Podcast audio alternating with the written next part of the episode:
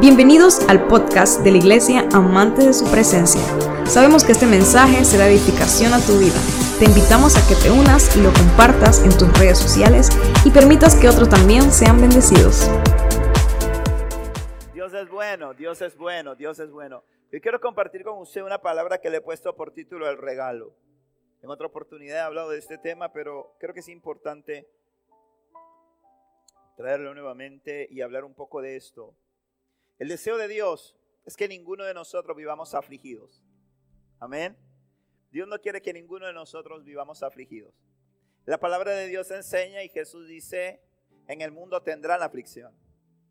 Vamos a tener aflicción. Pero eso no es la voluntad de Dios. ¿Está claro conmigo? O sea, la, la, voluntad de Dios no es que usted tenga aflicción. En el mundo tendrá aflicción. Es una de las consecuencias, es uno de los precios que tenemos que pagar por la naturaleza caída, por nuestra condición de pecado. Pero el Señor dice que en medio de la aflicción, el Señor dice, confíen porque yo he vencido al mundo. Amén. Entonces partimos de ahí. El deseo de Dios no es que nosotros vivamos afligidos, no es que vivamos afanados, sino que el deseo del corazón del Padre, transmitido por medio de la declaración que hizo su Hijo Jesucristo, es que nosotros vivamos llenos de paz. Mira que está a tu lado y pregúntale, ¿tienes paz? Vamos, pregúntale, míralo, aunque no lo conozcas, dile, ¿tienes paz? Quiero poner un fundamento bíblico en lo que quiero hablar en esa mañana. Y está en el libro de Juan, capítulo 14, verso 27. Y dice el Señor, les dejo un regalo. Les dejo un regalo. Paz en la mente y en el corazón y la, paz que yo doy es un regalo que el mundo no puede dar. Así que no se angustien ni tengan miedo. ¿Alguien podría leerlo junto conmigo en voz alta a la cuenta de tres, haciéndose una declaración para sí mismo? Uno, dos y tres. Les dejo un regalo, paz en la mente y en el corazón. Y la paz que yo doy es un regalo que el mundo no puede dar. Así que no se angustien ni tengan miedo. Amén. Amado Dios, gracias por la oportunidad que nos das de reunirnos, la oportunidad que nos das de compartir tu palabra. Te pido que esta palabra sea, Señor, viva, que ella cumple el propósito por el cual tú la traes. Y te pido que nosotros, todos los que estamos aquí hoy, Padre, seamos tierra fértil, seamos buena tierra, en la cual esa palabra pueda caer y pueda dar fruto al ciento por uno, Padre amado. Llevamos todo pensamiento cautivo a tu obediencia y atamos en los aires toda fuerza contraria, a Dios. En el nombre de Jesús, amén y amén. Quiero que entendamos algo según lo que ha dicho Jesús, según las palabras de Jesús. Lo primero que debemos entender es que la paz es una condición del ser interior. Jesús dijo, les dejo paz en la mente y en el corazón. Y esa paz de la que estamos hablando aquí solamente te la puede dar Jesús. Amén. Más nadie, más nada nos puede dar la verdadera paz. La verdadera paz solamente te la puede dar Jesús. Y, el, y el profeta Isaías lo anunció en Isaías 26.3. Mira lo que dice. Tú guardarás en perfecta paz a todos los que confían en ti. A todos los que concentran en ti sus pensamientos. Amén. A todos los que concentran en ti sus pensamientos. Y usted recuerda que hace un tiempo compartíamos una, una eh, palabra y hablábamos aquí y enseñábamos que cuál es el, cuál es el, el segundo cerebro nuestro. El corazón, ¿verdad? Que científicamente se había descubierto que habían células neuronales en nuestro corazón. Entonces el Señor está diciendo aquí, tú guardarás en perfecta paz a todos los que confían en ti, a todos los que concentran en ti sus pensamientos. Y arriba dice, les doy un regalo. Ahora, interesante un regalo, ¿verdad? Porque si nuestros hijos obtienen buenas calificaciones en el colegio y al final del trimestre, cuando llegan las calificaciones, nosotros nos sentimos contentos y queremos, y queremos retribuirles y nos vamos a una tienda y compramos algo, le compramos un juguete o le compramos unas zapatillas o le, compramos, no sé, algún aparato tecnológico, se lo forramos y se lo entregamos, ¿qué le estamos dando? ¿Ah? No, le estamos dando un premio. Porque estamos retribuyéndole por el esfuerzo, ¿verdad? Estamos diciendo, hey, te lo mereces, te voy a incentivar. Estamos dándole un incentivo, estamos dándole un premio, estamos dándole un reconocimiento por el esfuerzo realizado. Pero, pero cuando recibimos un regalo, es cuando es algo que no lo merecemos, que no lo esperamos, ¿verdad?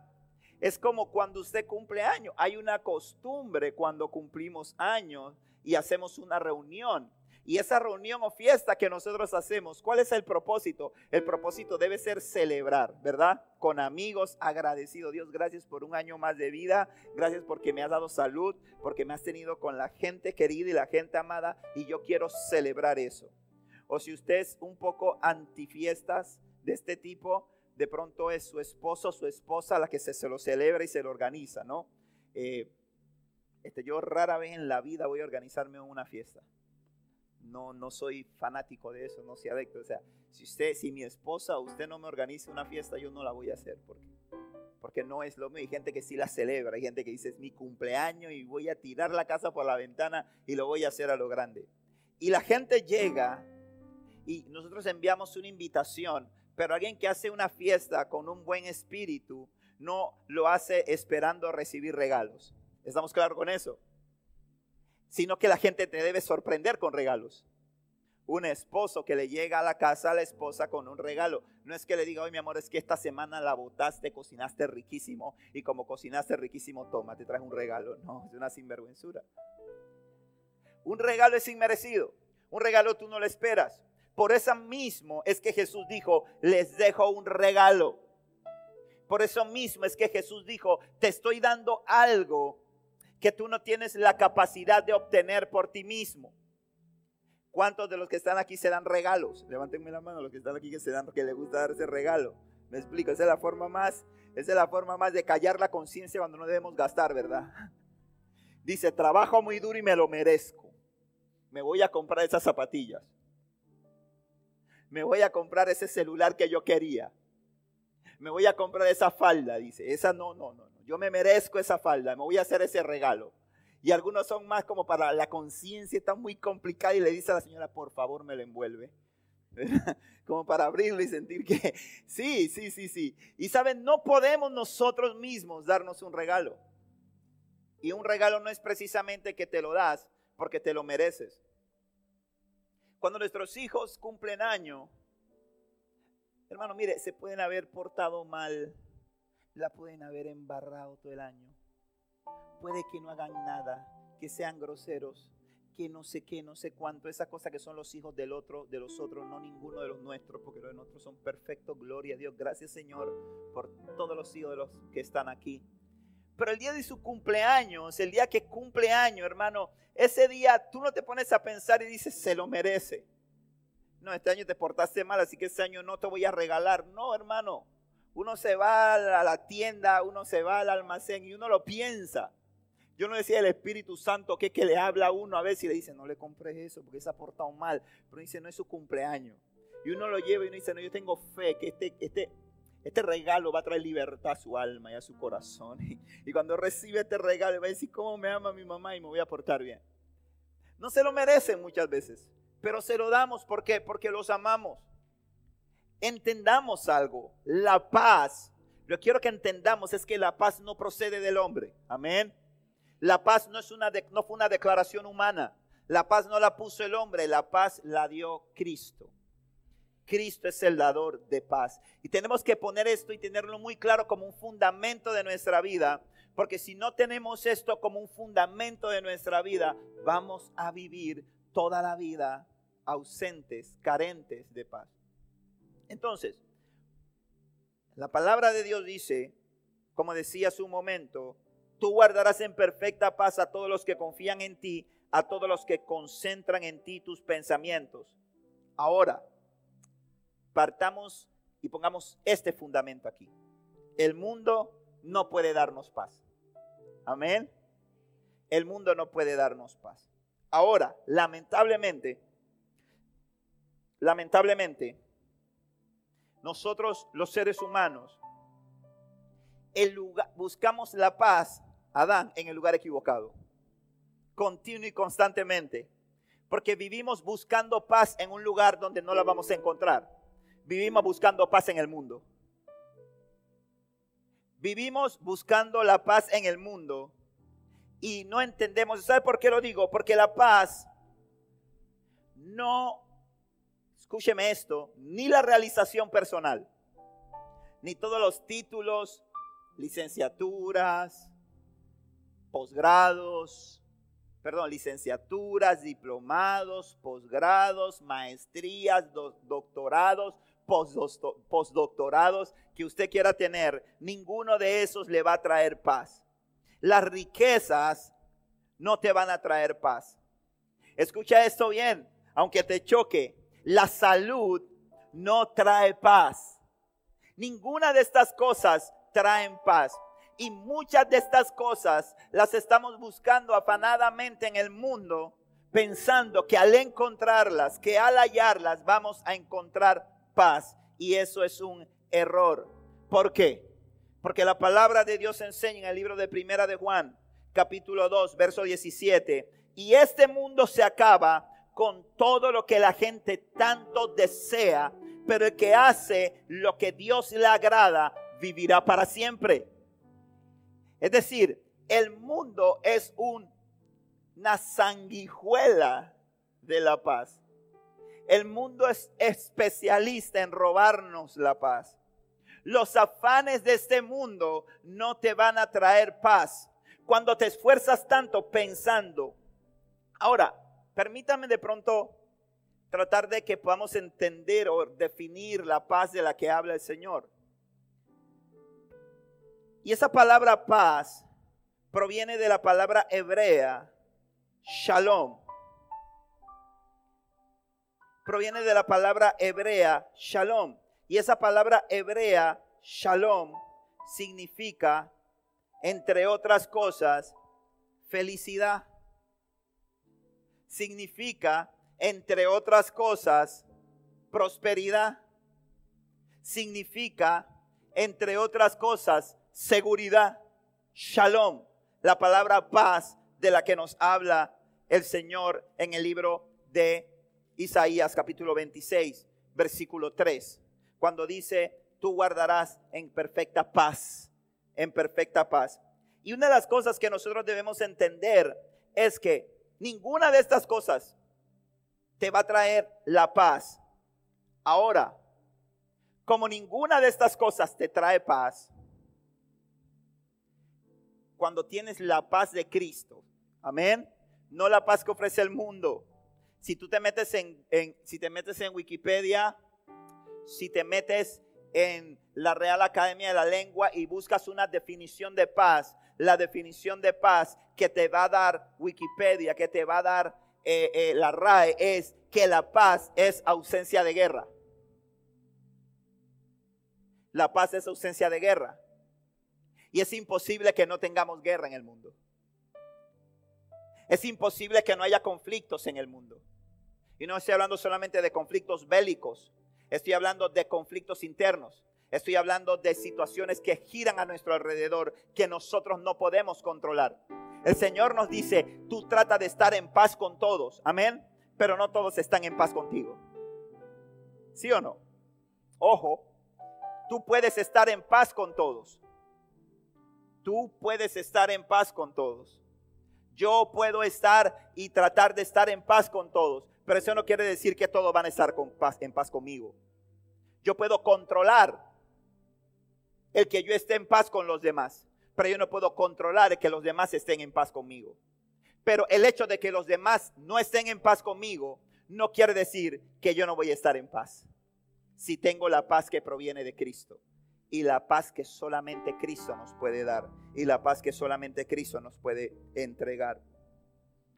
Entonces, asimismo, como estas cosas que yo he dicho no te pueden dar paz, la ausencia o presencia de algunas de ellas en tu vida no tienen el poder para robarte la paz. La enfermedad no te puede robar la paz. Cuando tienes la paz de Cristo. Los problemas, las crisis no tienen el, no tienen el poder de robarnos la paz. Dice la Biblia en el libro de Salmos, en el capítulo 16, en los versículos 8 y los versículos 9, dice lo siguiente. Sé que el Señor siempre está conmigo. Es una seguridad que decía el salmista. Sé que el Señor siempre está conmigo. No seré sacudido porque Él está aquí a mi lado. Ponme el 9, por favor, que no lo anoté en, mis apuntes. Sé que con razón mi corazón está contento y yo me alegro. Con razón mi corazón está contento y yo me alegro. Es decir, cuando tú tienes la seguridad de que Cristo está contigo, no serás sacudido por ninguna de las cosas que buscan robarte la paz. Amén. Hay muchas cosas que quieren robarnos la paz. Hay muchas situaciones que nosotros no podemos controlar. Nadie controla y dice, bueno, me voy a enfermar el 14 de marzo. No, me voy a enfermar el 25 de agosto. No, tengo, yo me enfermo dos veces al año y yo, las, yo soy bien organizado y yo tengo en mi agenda que el 7 de abril y el 17 de octubre son mis periodos de enfermedad. Yo me organizo en ese tiempo, me organizo de no tener reuniones, de no visitar a nadie, de que todo cuadre para que yo esté enfermito, tranquilo en casa. Tengo las medicinas, tengo las provisiones. Las enfermedades no avisan. Las malas noticias no avisan. Las crisis no avisan. Es más, se presentan cuando menos las esperamos. Cuando hay dinero en el banco nadie se enferma. Cuando hay dinero en el banco no surge un problema legal. Justamente cuando invertimos ese dinero en algo, entonces surge el problema. Brinca el conejo del sombrero. Pero ¿qué está diciéndonos el Señor aquí? Nos está diciendo, cuando tú tienes la seguridad de que Cristo siempre está contigo, no serás sacudido. ¿Por qué? Porque yo sé que Él, es, Él está aquí a mi lado. Porque yo sé que aunque venga un problema financiero, yo sé que al lado mío está el que paga todas mis cuentas. Porque yo sé que aunque la enfermedad quiera azotar mi cuerpo, yo le digo a la enfermedad, Tú sabes quién está conmigo. Conmigo está Yahvé Rafa, el sanador. Tú sabes, cuando quiere venir algo que quiere destruir mi matrimonio, yo le digo, tú sabes quién está conmigo. Conmigo está el amado, conmigo está el esposo, conmigo está el que me está preparando para estar con él en las bodas del Cordero. Y es una seguridad Mira hermano, Cristo trae seguridad a nuestra vida. Una de las cosas que Cristo trae a nuestra vida es seguridad. Yo, yo estaba buscando para poder proyectarla una, una imagen que a mí me encanta mucho de un leoncito que, que están persiguiéndolo y él sale corriendo, le están persiguiendo y de repente los tipos se frenan las hienas que lo estaban persiguiendo se frenan y él se queda así. Y él se dice, ah, me tienen medio miedo, me tienen miedo. Y el leoncito se encrispa y empieza a rugirle con un rugido que es un chillido que ni se le entiende porque todavía no sabe ni rugir. Y de repente las hienas empiezan a retroceder y las hienas se van huyendo. Y de repente le dice el leoncito, ¿y eso para que no se metan conmigo? Y cuando el leoncito se da la vuelta, detrás de él está el papá papá león imponente con su melena. Y él dice, ah, le entiende y dice, ah, no es que ellos no salieron huyendo por mí, salieron huyendo por papá. Si nosotros entendemos eso, si nosotros comprendemos que la, los problemas van a tocar a tu puerta, la enfermedad va a tocar a tu puerta, las crisis van a tocar a tu puerta, pero cuando tú entiendes que Dios siempre está contigo, no serás sacudido porque Él está a tu lado. Él está a tu lado. mire, una de las cosas que tenemos que cambiar, hermano, es cuando oramos. Oramos, a veces oramos como, como mirando al cielo. Yo sé que es una costumbre tremendo, ¿no? Y yo sé que levantamos la miramos al cielo y cuando estamos orando como que miramos al cielo como que Dios me oyes. Y gritamos como que para que Dios nos escuche mejor. Y no entendemos que Dios está al lado tuyo. Lo dice la palabra. Amén. David lo entendía. David decía, yo sé que el Señor siempre está conmigo. No seré sacudido porque Él está aquí a mi lado. Por eso es que Jesús dijo, les dejo un regalo.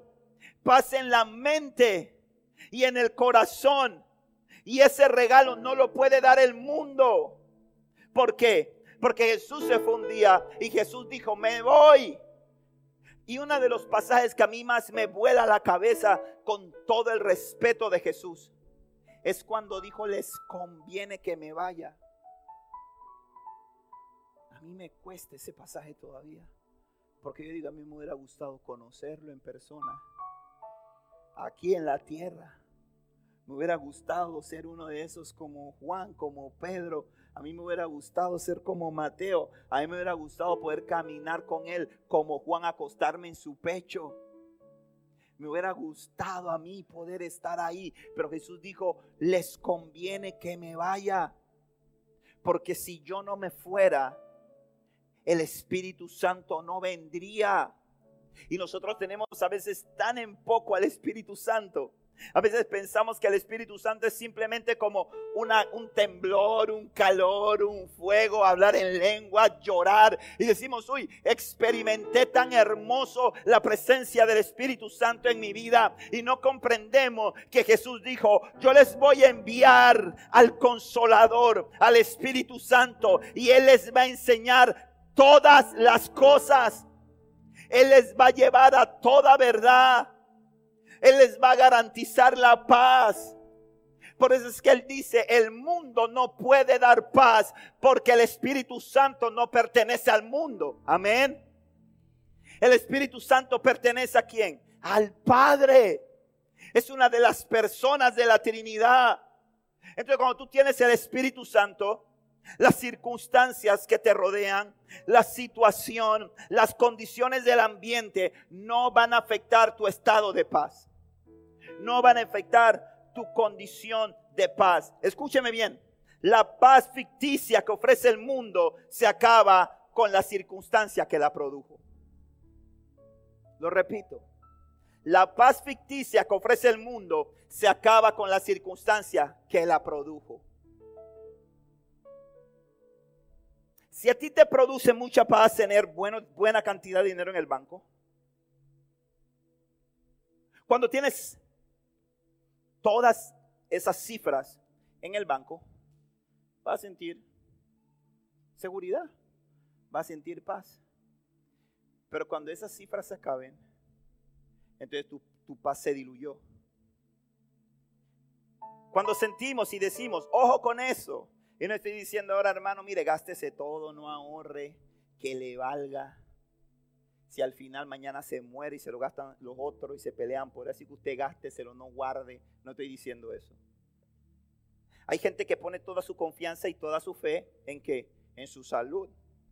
No, mire hermano, yo no como eso, mire, yo hago ejercicio tres veces al día, mire que yo no hago lo otro, mire que yo... Hermano, y no estoy diciendo con esto que no haga ejercicio, haga ejercicio. No estoy diciendo con esto que no coma saludable, coma saludable. No estoy diciendo con esto que no duerma sus ocho horas, duerma sus ocho horas. Pero eso, no, porque yo quiero vivir mucho más tiempo, yo quiero tener paz. Créeme que eso no te va a traer paz. Eso es muy frágil. Eso es muy frágil porque el día, el día que no pudiste ir al gimnasio, o el día que te enfermas, y lo que te tomó meses alcanzar y lograr para los gimnasiólogos que están aquí lo saben, lo entienden perfectamente. Eso es bien diabólico. A veces yo pienso que esos gimnasios son del diablo, mire. Hermano, uno se va para allá, uno hace ejercicio, uno se cuida. Hermano, tres meses haciendo ejercicio, uno se mira en el espejo, me veo bien. Ustedes se recordarán de mí hace unos meses, ¿verdad? Me miraba en el espejo y decía, tengo paz hermano, yo soy un desastre. Señor, perdóname, Padre. Como que rápido. ¿Cuánto me costó? ¿Cuánto sacrificio, hermano? ¿Cuánta dedicación? Un resfriado. Un viaje, hermano. Un viaje. Mire, cuando usted está enfocado en no, en no engordar, no viaje. Y menos vaya a Colombia. O sea, no lo haga. No vaya a ese país. No entre, no lo visite, hermano. Allá se acaba. Entonces se pierde. Si tú anclas tu fe y tu confianza ahí, entonces perdiste la paz. Perdiste la paz. ¿Por qué? Porque la circunstancia que te produjo la paz cuando se acaba, cuando tú anclas, escúchame bien eso, cuando tú anclas tu seguridad en una relación, en tu esposa, en tu esposo, tremendo, qué bueno, dijo Dios, no es bueno que el hombre esté solo, le voy a hacer ayuda idónea. Dijo el Señor, dos son mejor que uno. Y, y tremendo cuando tú tienes una persona para que te acompañe, tienes una persona para que esté contigo y esa persona te produce paz, la relación te produce paz. Qué bueno, qué maravilloso, qué lindo envejecer juntos, ¿verdad? Qué lindo es que uno le cambia el pamper al otro, que el otro le pase la chapa al otro. Todo eso, hermano, maravilloso, hermoso, lindo eso. Es lo mejor, qué belleza. Pero cuando tú anclas tu paz allí, cuando tú anclas tu paz ahí, hay un problema. Hay un problema serio porque el día que ese ser humano caído, que está luchando, cometa errores, tú vas a perder la paz. Y si eres hombre, el día, y si eres hombre y en la agenda del cielo está mandarla a buscar a ella primero que, que a ti, hermano, ¿estás listo para la foto? Mira, yo, yo conversaba con ella y se reía. Yo le decía, mire, usted se ha dado cuenta de algo, mire. Cuando una pareja, ¿verdad? Muchos años juntos, bien lindo, bien hermoso, pelean, todo eso, mire. Ya tan anciano o tienen cierta edad ya, se muere el, se muere el hombre, pasan dos meses y usted se encuentra a la señora en la calle, hermano, y se ve mejor. Uy, usted sí se ve bien. Yo pensaba, no, mire, usted se ve bien, qué bien se ve, se ve hasta más joven, se ve más rejuvenecida. Hermano, pero pasa al revés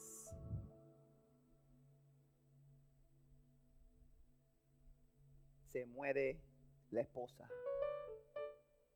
No, hermano, pasan dos años y usted se encuentra al hijo. Oye, ¿tu papá cómo está? No, se murió. ¿Cómo se va a morir? Oye, sí, sí, se fue, se fue, o sea, se fue. O sea, nosotros los hombres, hermanos, sin las mujeres, lamentablemente, gracias Señor por mi esposa, Padre. Y que me muera yo primero si tú no has venido, Dios. Porque, hermano, los hombres no podemos. Entonces, si anclamos nuestra paz ahí, si anclamos nuestra seguridad, hay un problema. Hay un problema. No podemos porque la paz no la vas a encontrar en ninguna de esas cosas porque la paz solamente la podemos encontrar en Cristo. Amén. En Cristo. Los discípulos caminaron con Jesús por espacio de tres años. Y en ese tiempo Jesús hizo milagros, hizo cosas maravillosas. Pero hay un relato que a mí me llama mucho la atención sobre esto. Está en el libro de Marcos, en el capítulo 4 del versículo 35 al 41, que es cuando el Señor calma cuando Jesús calma la tempestad. Dice la Biblia que al atardecer Jesús dijo a sus discípulos, crucemos al otro lado del lago. Así que dejaron a las multitudes y salieron con Jesús en la barca. Aunque otras barcas lo siguieron, pronto se desató una tormenta feroz y olas violentas entraban en la barca, la cual empezó a llenarse de agua. Jesús estaba dormido en la parte posterior de la barca con la cabeza recostada a una almohada. Los discípulos lo despertaron. Maestro, ¿no te importa que nos ahoguemos? Gritaron. Cuando Jesús despertó, reprendió al viento y dijo a las olas, silencio, cálmense. De repente el viento se detuvo y hubo una gran calma. Luego él les preguntó, ¿por qué tienen miedo? ¿Todavía no tienen fe? Los discípulos estaban completamente aterrados. ¿Quién es este hombre? Se preguntaban unos a otros. Hasta el viento y las olas le obedecen. Una vez más lo reitero, si Jesús está en la barca no hay de qué preocuparse. Si Jesús es la fuente de tu paz, no hay de qué preocuparse. Yo creo que es tiempo de que nosotros como iglesia veamos dónde estamos anclando nuestra paz, dónde estamos buscando paz. A veces temblamos ante cualquier situación. ¿Sabe por qué? Porque no conocemos el poder de aquel que te rescató. No conoces el poder de aquel que entregó su vida por ti. No conoces realmente el alcance de aquel que te sacó de tiniebla salud, que te sacó de muerte a vida. Y decimos, tengo que trabajar, porque si no trabajo, mi familia no come. Tengo que hacer ejercicio, tengo que cuidar mi salud. Cualquier cosa que sale en un diagnóstico médico nos amedrenta, nos aterroriza. Hermano, hay que cuidar la salud, pero hay que entender que aquel que tú escogiste, aquel que le dijiste sí cuando vino a tu vida, te tocó a la puerta, tú la abriste, Jesucristo de Nazaret, Él va a estar contigo a tu lado, no te va a dejar, no te va a desamparar. Hay gente que dice, no veo cuándo se acaba esta vida para estar en paz en el cielo. No, no Señor. No, Señor. Jesús dijo, te dejo un regalo. Tú tienes que negarte, resistirte a no tener paz en la tierra. Tú tienes que decir, yo tengo un regalo que me dejó Cristo, que es la paz. Y la voy a tener porque Cristo está conmigo. Y si Cristo está conmigo, tengo que alcanzar esa paz. Te lo digo, hermano.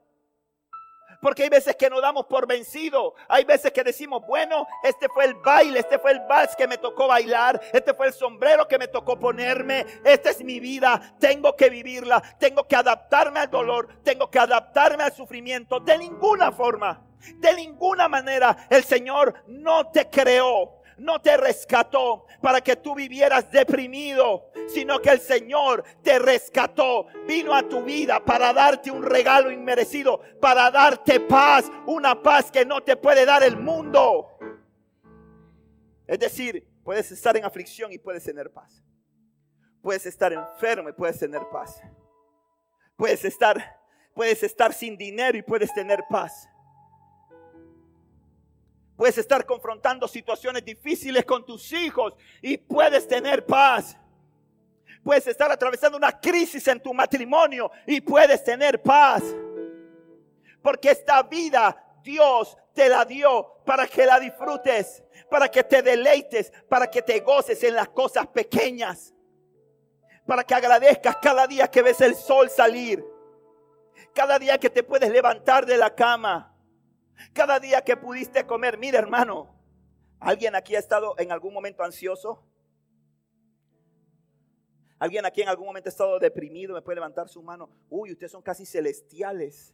Yo soy el carnal aquí. Hermano, venga y predique para sentarme a recibir. Mire, hemos atravesado por momentos difíciles. Voy a decir la verdad. Cuando usted está atravesando un momento de ansiedad o depresión, usted puede tener la mejor comida. Usted puede tener comidón frente a usted, calientita, echando humo, el platillo que generalmente es su favorito y no le pasa por la garganta. ¿A alguien le ha pasado? usted tiene la comida ahí, usted tiene todo y no le pasa porque le falta la paz. Porque le falta la paz. Y esa paz está a tu alcance. Esa paz está en el interior. Esa paz no depende de las circunstancias. Jesús dijo, le dejo paz en la mente y en el corazón les dejo paz en la mente y en el corazón. Jesús nos dijo claramente que ese regalo no lo puede ofrecer el mundo.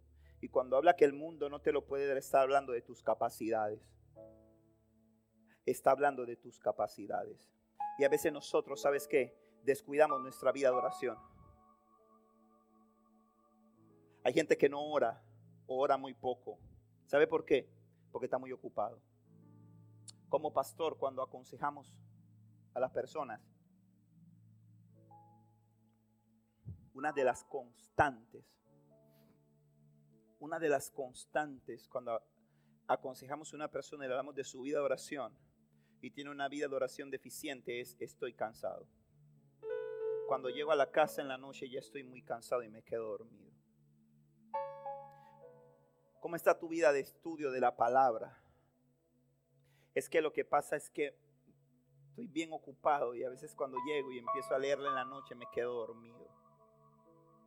O cuando me levanto que quiero hacerlo. ¿Sabe por qué pasa eso?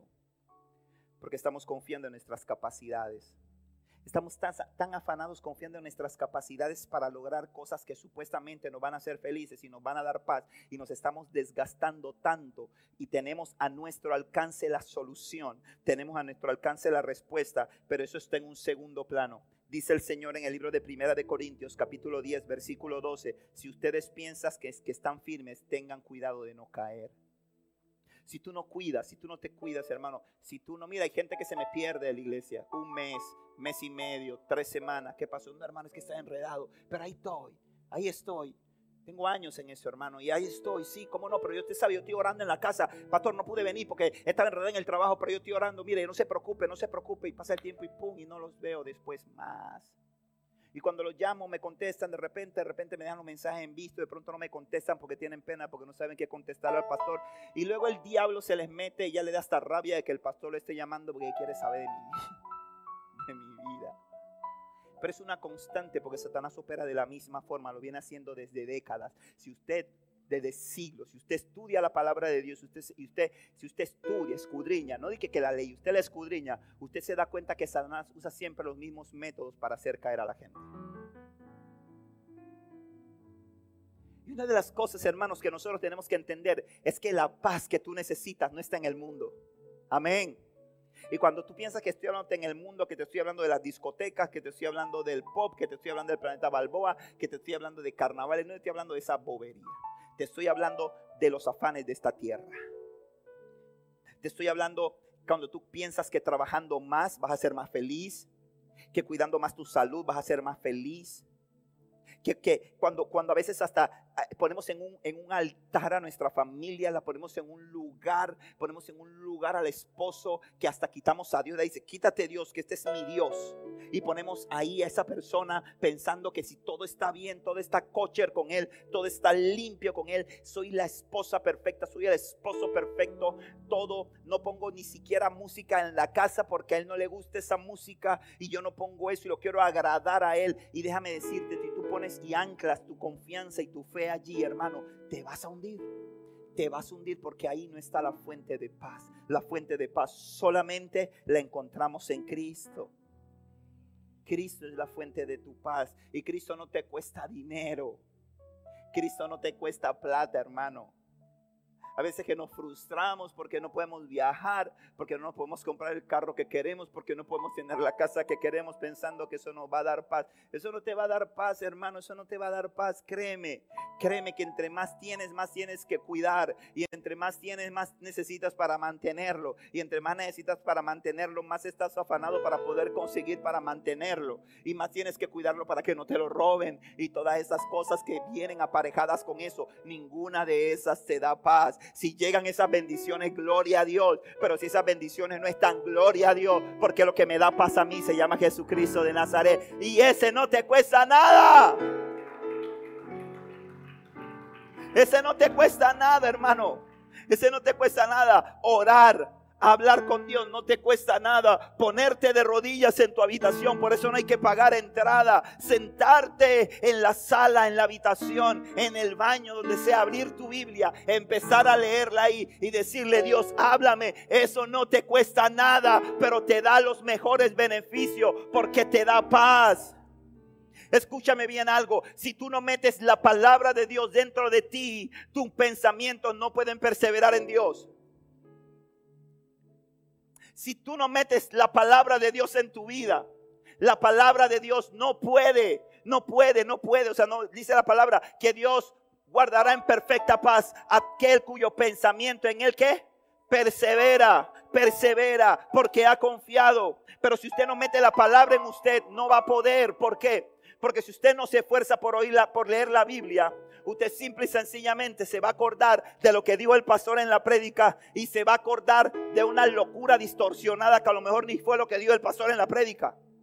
Pero cuando usted es la palabra de Dios, que usted la mete en su corazón y usted la mete en su mente y usted piensa en ella, cuando su mente se quiere turbar, escúcheme bien esto, cuando mi mente se ha querido turbar, y cuando mi mente se ha turbado, porque mi mente se ha turbado, cuando he perdido la paz y he caído en ansiedad, lo que me ha traído de vuelta ha sido la palabra de Dios. Escúcheme bien, no ha sido ni Marcos Brunet, no ha sido Barack, no ha sido Grace, no ha sido ADSP Worship, ha sido la palabra de Dios. Ha sido su palabra la que me ha traído, me ha encarrilado de nuevo, porque somos muy románticos. Y está bien. que usted tenga su romance con el Señor. Y cuando usted sienta más, usted ponga su cancioncita. ¿Verdad? Y yo, yo pongo la y pongo velas. Pongo mi velita porque yo quiero toda una atmósfera para adorar a Dios. Pongo mi vela. Todo eso está bien. Ponga su vela y haga todo eso está bien. Eso está bien. Eso no está mal. Pero eso no. Eso alimenta más tus emociones. Eso no va profundo. Hay cosas que nos roban la paz, que necesitan ir profundo. Y lo único que va profundo en tu vida y en mi vida es la palabra de Dios. Es la palabra de Dios y esa está a tu disposición. En todo momento la tienes al alcance. Eso te va a traer paz. Jesús dijo, yo le dejo un regalo. Paz en la mente y en el corazón. Yo no doy la paz que ofrece el mundo. Yo no doy la paz que ofrece el mundo. Entiendan algo, en el mundo van a tener aflicción. Hay quienes están enfermos. Mire, hemos estado, la iglesia ha estado llena estos días para la gloria del Señor. Tenemos varias semanas que la iglesia está llena. Pero ¿sabe por qué la iglesia está bastante vacía hoy? Porque hay mucha gente enferma. Hay mucha gente que me ha escrito y me llama y me ha dicho, pastor, estamos enfermos, estamos todos en la casa enfermos, estamos todos en la casa con gripe, estamos todos en la casa mal. Y la enfermedad nos va a tocar a la puerta. Es inevitable. La pérdida de un ser querido nos va a tocar a la puerta porque aquí este cuerpo humano en algún momento va a dejar la tierra si Cristo no ha venido. Y eso nos va a tocar a todos. Pero ninguna de esas cosas nos pueden robar la paz. Cuando entendemos que la paz es un regalo, que yo no la puedo comprar, sino que la tengo que disfrutar. Amén. Uno hace con un regalo, lo disfruta. Ahora, ha pasado que tal vez usted recibe un regalo y no le gustó. ¿Y qué hace con él? Lo regala o lo deja ahí y no lo usa. Está ahí, no se lo pone. Deja ese regalo ahí porque no me gustó.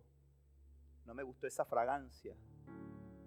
Ese perfume que me regalaron huele como a pacholí. Ese no me gusta, ¿no? A mí me gusta mi Chanel. ¿Ah?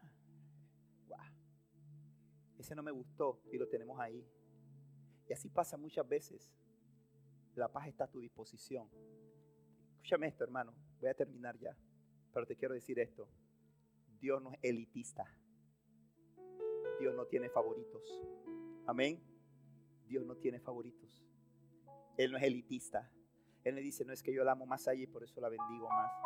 Y a veces miramos a la gente y decimos, yo quisiera tener la relación que tiene ella con Dios. Yo quisiera tener la comunión que tiene ella con Dios. Lo que pasa, hermano, es que mientras usted está afanado, ella está escogiendo bien cómo libra su batalla, está escogiendo bien a qué le dedica su tiempo.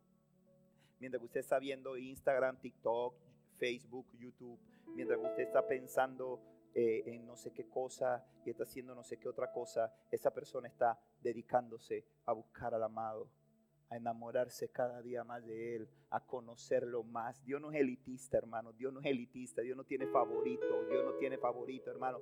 Tú eres su hijo, tú eres su amado. La pregunta es quién es tu favorito. Amén. El problema no es quién, el, problema no es de quién Dios es favorito, sino quién es tu favorito. Tu favorito es tu trabajo, tu favorito es Dios. Tu favorito son tus hijos o tu favorito es Dios. Tu favorito es tu esposo, tu favorito es Dios. Tu favorito es tu, tu, tu, tu, depresión o tu favorito es Dios. Hermano mío, la familia viene por encima de la iglesia. No me malentienda, porque la gente una vez agarra las cosas, las saca de contexto y, y, lo pongo claro. Dios, Dios, familia, iglesia. Vamos a poner en orden. Vamos a poner el orden. Porque si usted no sirve bien a su familia, usted no puede estar sirviendo en la iglesia porque usted es un hipócrita si usted no sirve bien. Usted tiene que esforzarse por cuidar su hogar después de a Dios. Amén. Pero Dios, cuando Dios se arregla, todo para abajo se acomoda.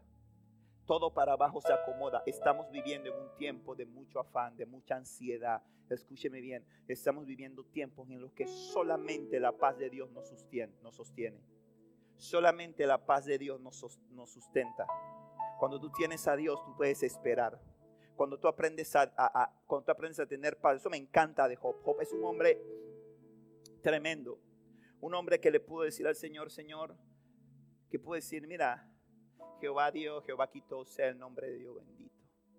Wow, qué tremendo. Es decir, cuando Dios nos bendice, ¿verdad? Cuando Dios nos bendice, testificar, llamar a todo mundo y contarle el testimonio contarle como una bendición, contarle, mira, me, me, aprobaron la casa, qué alegría, ¿verdad? Oye, mira, me regalaron un carro, mira, me salió el contrato, mira, lo contamos con tanto regocijo y con tanta cosa. Y así mismo, y estoy hablando de gente que dice que está anclada en Dios, que está anclada en Dios, pero cuando abrimos el diagnóstico, el diagnóstico dice cáncer, llamamos a la gente llorando, llamamos a la gente quebrada, llamamos a la gente diciendo, no sé qué van a hacer mis hijos, no sé qué va a ser mi esposa, no sé cómo voy a sostener. Me dieron un diagnóstico de cáncer. ¿Tú crees que el Dios que te aprobó el préstamo de la casa no es el mismo Dios que conocía el diagnóstico de cáncer? ¿Y tú crees que ese Dios que te ama y que te puede dar una casa no va a poder ser el mismo Dios que te va a poder librar de ese cáncer? Y si no te libra del cáncer, ¿tú crees que ese mismo Dios no va a sostener a tu familia y va a sostener tus hijos? Entiéndeme eso, hermano.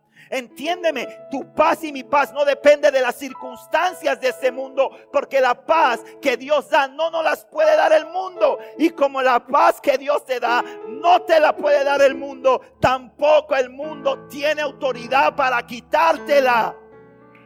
Escucha eso.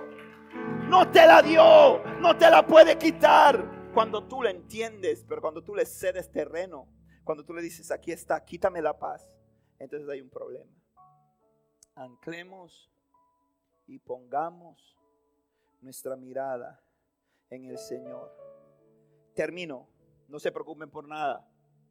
En cambio, oren por todo. Díganle a Dios lo que necesitan y denle gracias por todo lo que Él ha hecho. Así experimentarán la paz de Dios que supera todo entendimiento. La paz de Dios cuidará su corazón y su mente mientras vivan en Cristo Jesús. ¿Ve? La paz de Dios cuidará, ¿qué cosa de nuevo? Su corazón y su mente mientras viva en Cristo Jesús. Y ahora, hermanos, una cosa más para terminar. Concéntrense en todo lo que es verdadero, todo lo honorable, todo lo justo, todo lo puro, todo lo bello y todo lo admirable piensen en cosas excelentes y dignas de alabanza. No dejen de poner en práctica todo lo que aprendieron y recibieron de mí, todo lo que oyeron de mis labios y vieron que hice. Entonces el Dios de paz estará con ustedes. Ponte de pie y dale un aplauso al Señor.